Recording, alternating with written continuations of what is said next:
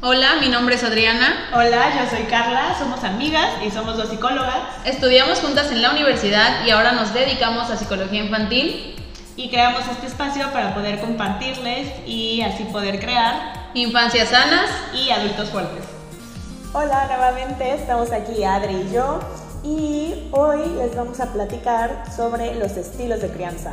Porque sabemos que como padres muchas veces puede estar presente esta pregunta de lo estaré haciendo bien, eh, fulanita es un poco exigente, creo que yo lo hago mejor porque soy más flexible o al contrario. Entonces hay muchas preguntas y les vamos a platicar un poco sobre los principales estilos de crianza, no con la intención de criticar ningún estilo, sino más que nada para que ustedes puedan tener una idea, identificar quizás un poco qué estilo de crianza es al que están más inclinados y qué podrían aportar o cambiar, ajustar, modificar para llegar a este balance que es lo que buscamos realmente, ¿no? Que tengamos tanto control y autoridad como aportar esta confianza a nuestros hijos y esta sensibilidad también. Entonces, bueno, les vamos a platicar un poco sobre esto el día de hoy. Y yo creo que más que nada las herramientas que puedan tomar de lo que les vamos a enseñar les va a servir a tener un mejor vínculo con sus hijos y pues de alguna manera seguir teniendo el respeto de ellos. Ahora sí que no perder el respeto, pero tener un mejor vínculo, ¿no? Claro. Se gana de las dos, de las dos formas. Y que yo creo que también muchas veces, ahorita que dijiste esto, me suena el, el temor de muchos papás de perder el respeto, ¿no? Y esta, este temor de perder el respeto nos puede llevar muchas veces a un estilo más autoritario, pero, pero de control fuerte. Claro, y al final, eh, como comentábamos, eh, los papás van aprendiendo porque al final fueron educados de otra manera, nos vamos renovando con información científica, o sea, hoy en día ya se sabe más acerca de la madurez del cerebro, de cómo funciona un niño dependiendo, dependiendo de la etapa que esté viviendo, cuando es un niño de edad preescolar, cuando es un niño de edad mm, primaria mayor, secundaria, entonces al momento de tener tanta información a nuestras manos, a nuestro alcance, ya es más fácil comprender qué es lo adecuado o qué es lo mejor para que llevemos un equilibrio emocional en la familia, ¿no? Claro, ahora como tú dices que tenemos tanta información, pues qué mejor que aprovecharla. Y también que no está mal la parte de la autoridad, pero es distinto el ser autoritario al educar con autoridad, ¿no? Bueno, y ahorita les vamos a platicar ya un poco más. Pero, pues bueno, es esto. Eh, la manera en que educamos a nuestros hijos se ve regida principalmente por dos variables. Y estas variables pueden producir diferentes efectos en la manera en que nuestros hijos se relacionan con otras personas y en su desarrollo. Estas dos variables son el control y la confianza. De estas dos variables les vamos a explicar los principales estilos de crianza, ¿no? Que se van a regir por estas dos variables. Unos lo van a tener más altos, otros más bajos. Y la idea, como en todo, es buscar el equilibrio, que esté la presencia del control, que sería la autoridad, y de la confianza, que es esta parte sensible. Realmente yo creo que podríamos decir que lo que se busca es tener fortaleza, ¿no, eh, ser firmes, pero con amor, con sensibilidad y esto es la fortaleza que es algo maravilloso y que entendemos que no es tan fácil como parece, pero bueno, hay que trabajarlo. Sí, y al final lo que cualquier papá yo creo que quiere, o sea, dependiendo de las herramientas que tenga, pero sí, creo que siempre el resultado que esperan es que sus hijos puedan crecer y hacer las cosas por ellos solos. Eh, poder ver a sus hijos haciendo las cosas, logrando nuevos retos, eh, digo, ha cambiado un poco esta mentalidad, pero antes era como, es que le exijo para que saque buenas calificaciones porque es, ah, su responsabilidad ahorita. Al final los papás nunca quieren eh, algo malo para su hijo simplemente no sabían cómo hacerlo o no han tenido el conocimiento de, otras, de otra manera de educar, ¿no? Entonces por eso también este video. Claro, o era lo que en el momento se le daba importancia, ¿no? Claro. La parte académica, la parte de las calificaciones, porque era lo que les iba a conseguir en un futuro un buen empleo. Pero al final es para hacer algo bueno de su hijo, ah, simplemente quieren que ellos logren los retos que se les pongan y que sobresalgan y, y que se vuelvan exitosos. Sin duda. Pero bueno, hoy en día hay más información de qué es lo que le ayuda a un niño a crecer con autoestima, con autoconcepto, con autonomía y pues con confianza para poder seguir avanzando en lo que... Y a, ser exitosos como todos los padres lo buscan, que me recuerda un poquito al video en el que platicamos sobre la inteligencia emocional, ¿te acuerdas? Donde Gardner pues explica, explica esta parte y, y comenta que el éxito de una persona está tanto en su inteligencia académica como en la inteligencia emocional, pero le da mayor porcentaje a la inteligencia Así es. emocional. Entonces, bueno, con toda la información que tenemos ahora es hacia donde nos vamos dirigiendo un poquito. Bueno, los estilos de crianza de los que les vamos a hablar hoy son los más conocidos, que se han investigado, que se ha visto cómo funcionan las familias en el mundo. Y bueno, son cuatro. Vamos a empezar primero con el estilo eh, de crianza de padres con autoridad. ¿ok? Con autoridad y también este estilo se conoce como el democrático. Así por es. quien lo haya escuchado de esta manera, padres con autoridad o padres democráticos. Y bueno, este estilo de crianza yo creo que es el más equilibrado, podríamos decir así. Eh, los padres son cariñosos, pero al mismo tiempo eh, ponen los límites muy claros en casa. Eh, ya sea un hijo o varios hijos, tienen claro cuáles son los límites, los papás hablan, reflexionan, en la familia hay mucho diálogo para llegar a, entender los límites o las reglas que hay en casa. Eh, se busca más como solucionar los problemas en vez de castigar sin ninguna razón. Entonces, bueno, hacemos, logran tener hijos más reflexivos que puedan eh, llegar a una reflexión cuando hay algún problema en casa. Reflexivos y sabes también que, amiga, suelen ser niños cuando hay un estilo de crianza de esta manera en casa con una autoestima muy buena. Ujú. Porque les están dando el apoyo y la confianza que ellos requieren para sentirse que pueden, como tú dices, que son reflexivos, logran solucionar problemas, pero tienen también la seguridad de que hay un control en casa. Entonces suelen ser niños Y que al final tienen muy buena autoestima. También hay apoyo, ¿no? Claro. Porque ahorita que dijiste, saben que hay pues límites en casa, pero también tienen el apoyo. Estos papás con este estilo de crianza permiten que los niños eh, se cuestionen, que los niños le digan a los papás algo de tal, que tal vez no están de acuerdo con el niño, pero los escuchan, les permiten dar su opinión cuando hay algún conflicto en casa y entonces después de eso le dicen también su opinión, pero los permiten eh, pensar y no nada más, no, no, no está bien hacer esto y punto, ¿no? Los dejan Claro, y sabes, desarrollar sus ideas. esto es parte de lo que les da una buena autoestima y aparte los ayuda a tener y desarrollar buenas habilidades sociales, por lo mismo en esta interacción y convivencia, y también en tener un buen autocontrol. Son niños que van a poder gestionar mm, fácilmente sus emociones. Entonces, bueno, claro, este es el estilo de crianza que, que me gustaría todos intentáramos llegar a, porque como mencionaste al principio, es el más equilibrado, ¿no? Hay un control alto, pero hay una cantidad de apoyo y confianza alta también. Son padres sensibles, son padres flexibles y pues por eso también se le conoce como democrático, ¿no? Es como nuestro ideal de democracia. Y al final los papás siempre llegan a una, un punto en común. ¿Qué pasa? En las familias siempre va a haber un papá que sea tal vez más estricto o un papá que sea más sensible, o sea, alguno de los dos va a tener eh, su papel, ¿no? Pero lo importante de esto, y también pues creo que es lo que hace equilibrada una familia, es que los papás se pongan de acuerdo. ¿Cuáles van a ser los límites para nuestros hijos en casa? Que tienen mucho que ver con este estilo de crianza.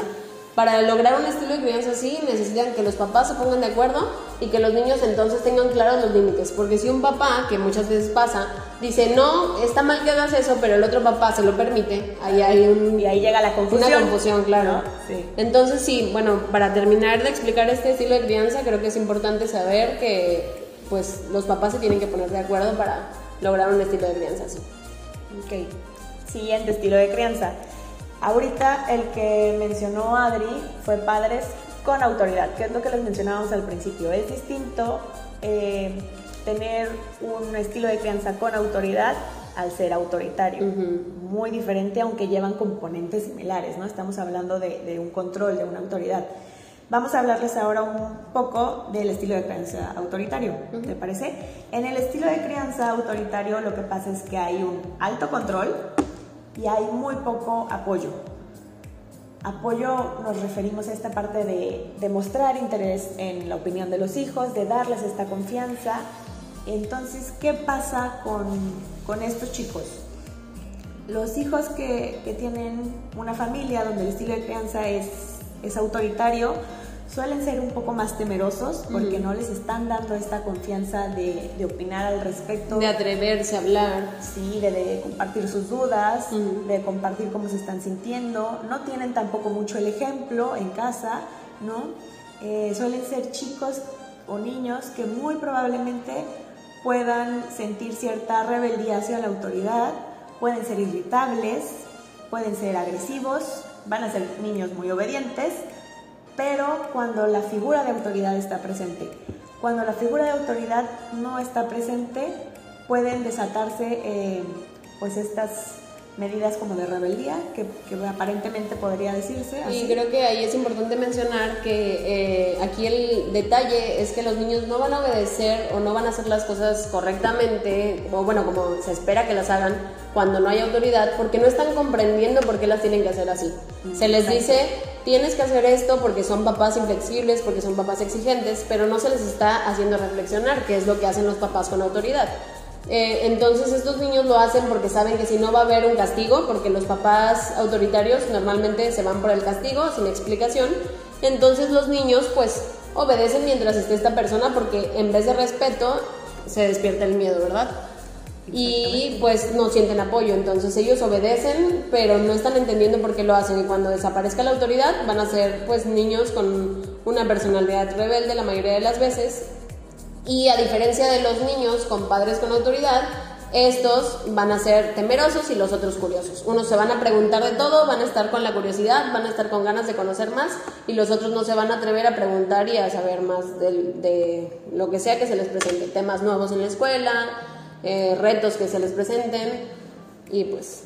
Y, y esto mismo que estabas diciendo, amiga, eh, los va a llevar un poquito también a que haya poca espontaneidad de su parte, ¿no? Porque como están esperando a que haya una indicación o una orden, y, y por lo mismo también, cuando está la figura de autoridad presente, van a ser obedientes, va a haber una pauta que seguir, pero si se retira la figura de autoridad, también pueden convertirse en niños irresponsables, porque no, no se les ha permitido esta capacidad de desarrollar eh, en todo su responsabilidad, porque no entienden, como tú dices, solo se les está indicando, ¿no?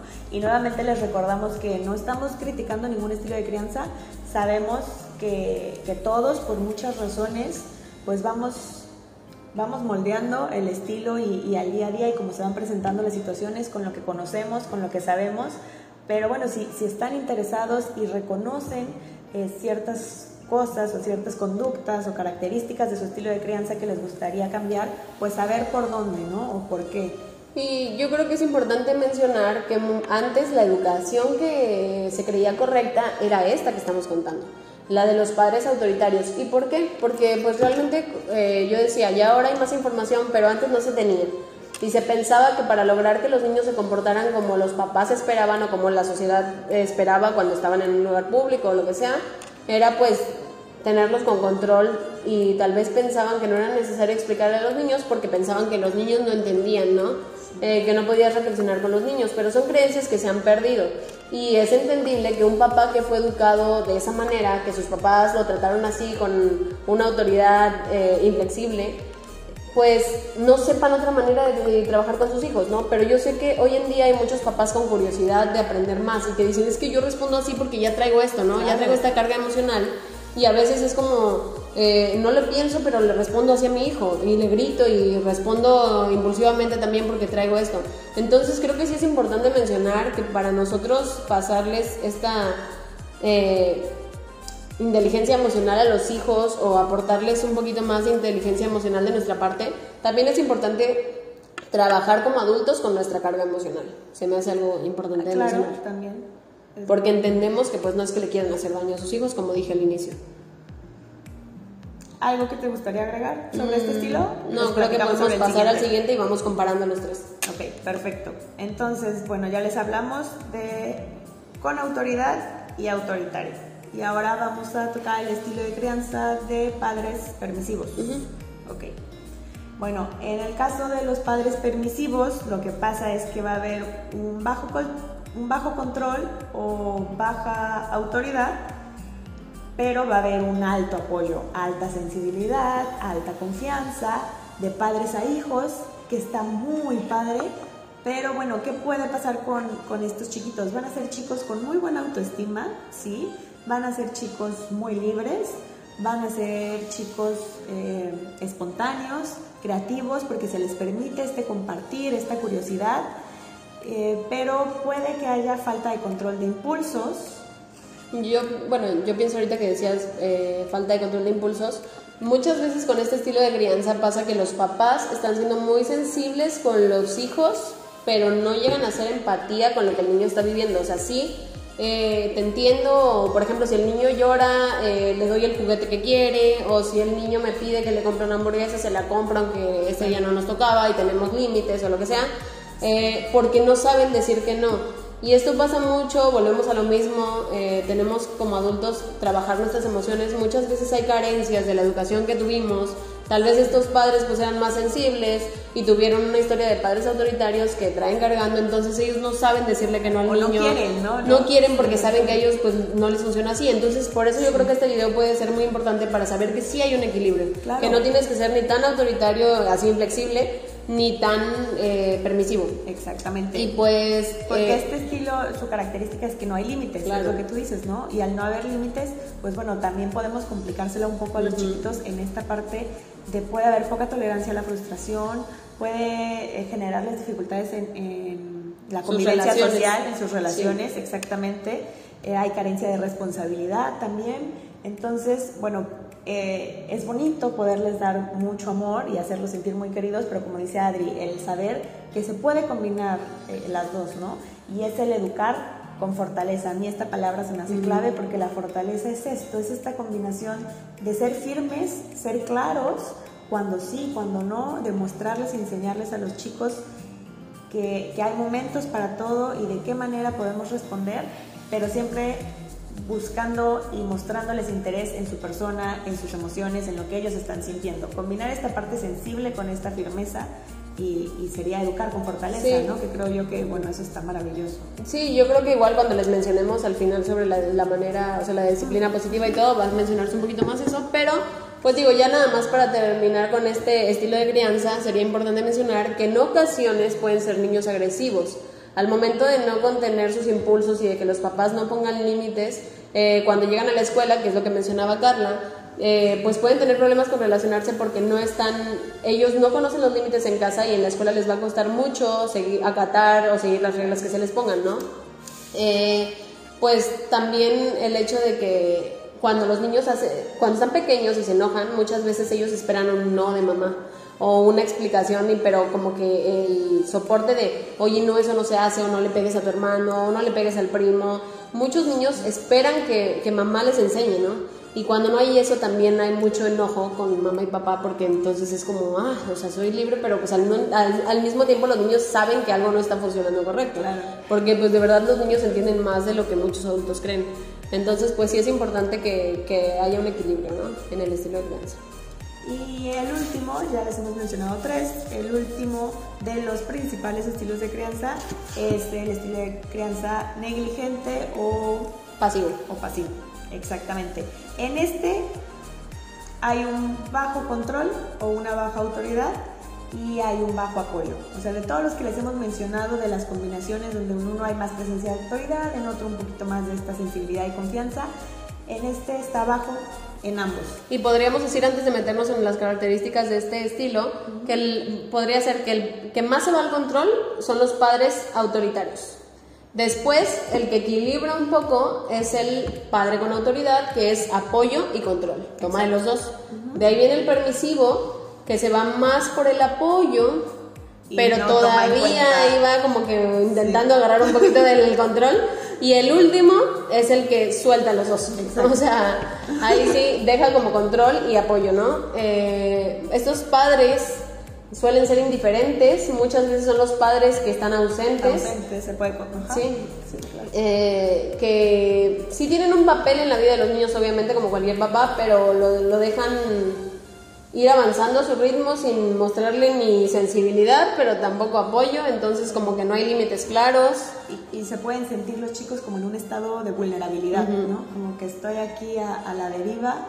Eh, con baja autoestima, puede ser, porque no sienten este apoyo y tampoco sienten que haya un respaldo. Y de hecho muchas veces hasta los padres tienden a rechazar al niño cuando el niño, son este tipo de padres que cuando el niño llega de la escuela con un dibujo o con un 10 o lo que sea, estos padres no le festejan, es como, muestran ah, es tu, es tu ¿no? responsabilidad, o sea, porque tal vez el padre autoritario será muy pues eh, inflexible, pero cuando el niño llegue con el 10 que quería el papá, va a ser el, ah, felicidades, ese es mi hijo, porque se va a sentir como orgulloso, ¿no? Estos padres, ni para bien ni para mal, o sea, son como, ah, pues sí, es tu responsabilidad y pues síguele, ¿no? Y esto puede desalentar Claro, a los total. niños en, en una etapa de su vida en la que esta parte de, de alentarlos, que se los vamos a mencionar más adelante, es tan importante para ellos, ¿no? Así es.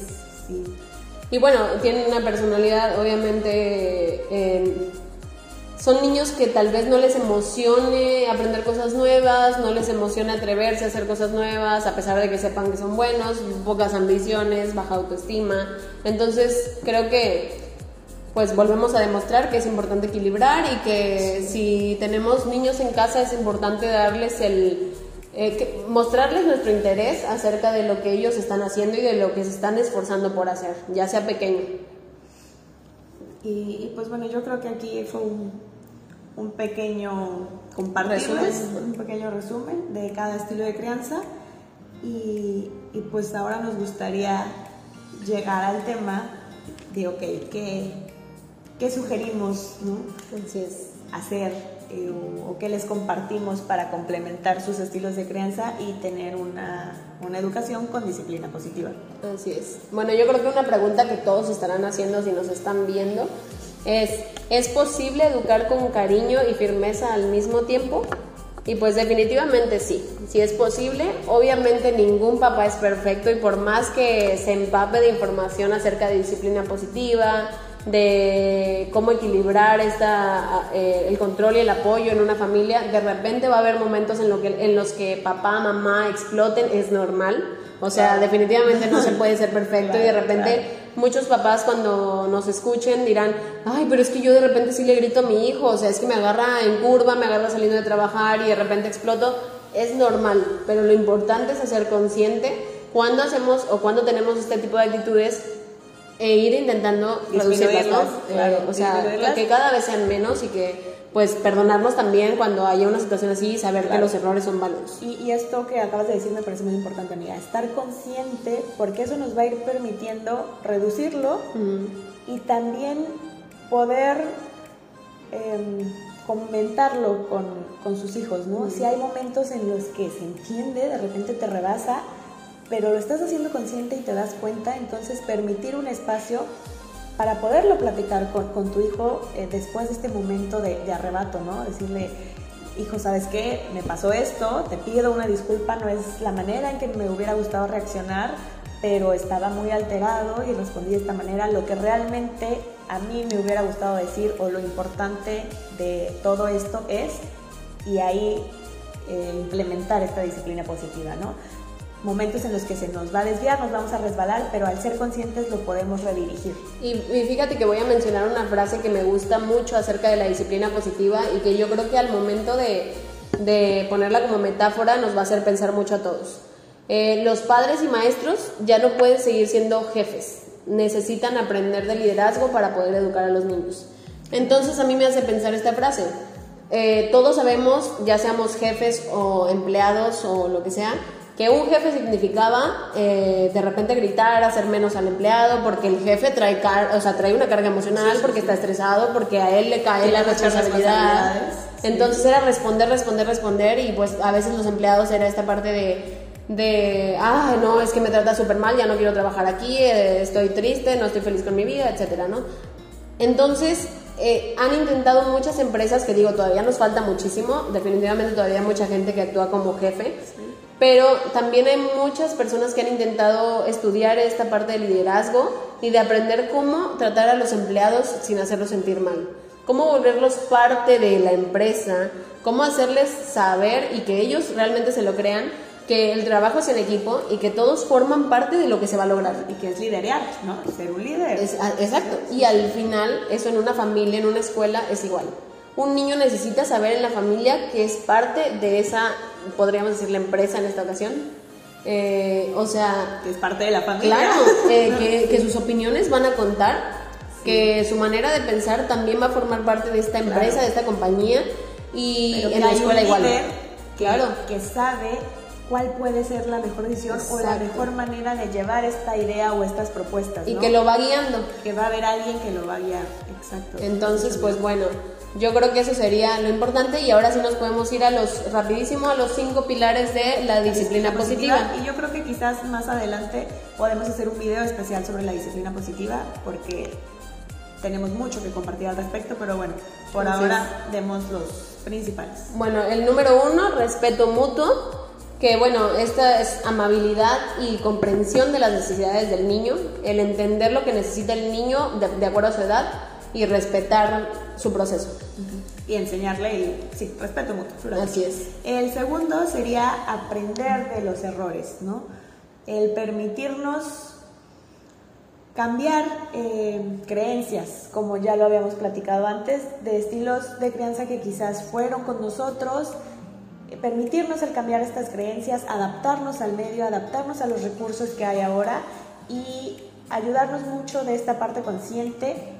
Si de repente nos equivocamos, perdonarnos, no exigirnos, pero aprender de ellos. Porque al final, si nosotros somos exigentes con nosotros mismos, vamos a ser con el otro, ¿no? Claro. Entonces, permitirnos equivocarnos, al igual que vamos a permitir cuando el niño cometa un error y vamos a hacer reflexión, tanto como adultos y con los Y esto les va a enseñar a ellos que todos nos equivocamos, que no está mal equivocarse, les vamos a enseñar a que aprendan a equivocarse de una manera que lo puedan resolver, ¿no? Que no se quede en un error, sino que haya una reflexión.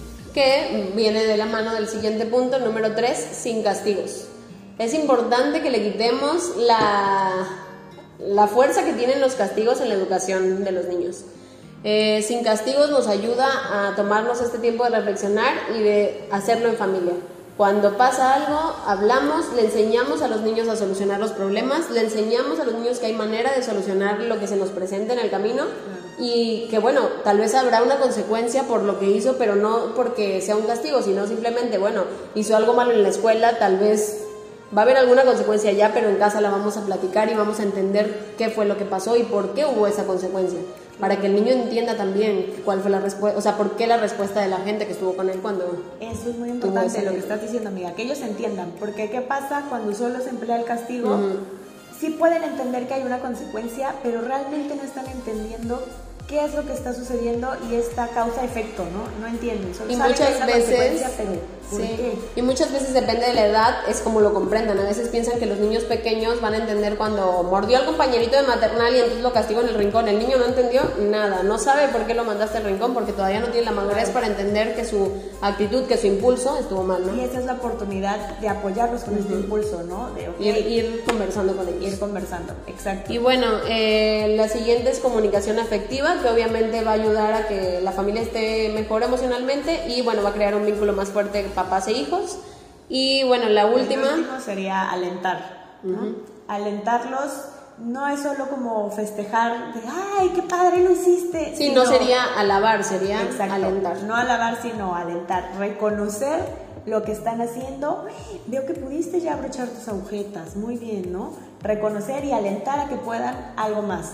Sin alabar, solamente alentar y reconocer lo que están haciendo en ese momento. Y si hay una dificultad, reconocer lo que se hizo bien y apoyarlos a llegar al siguiente paso.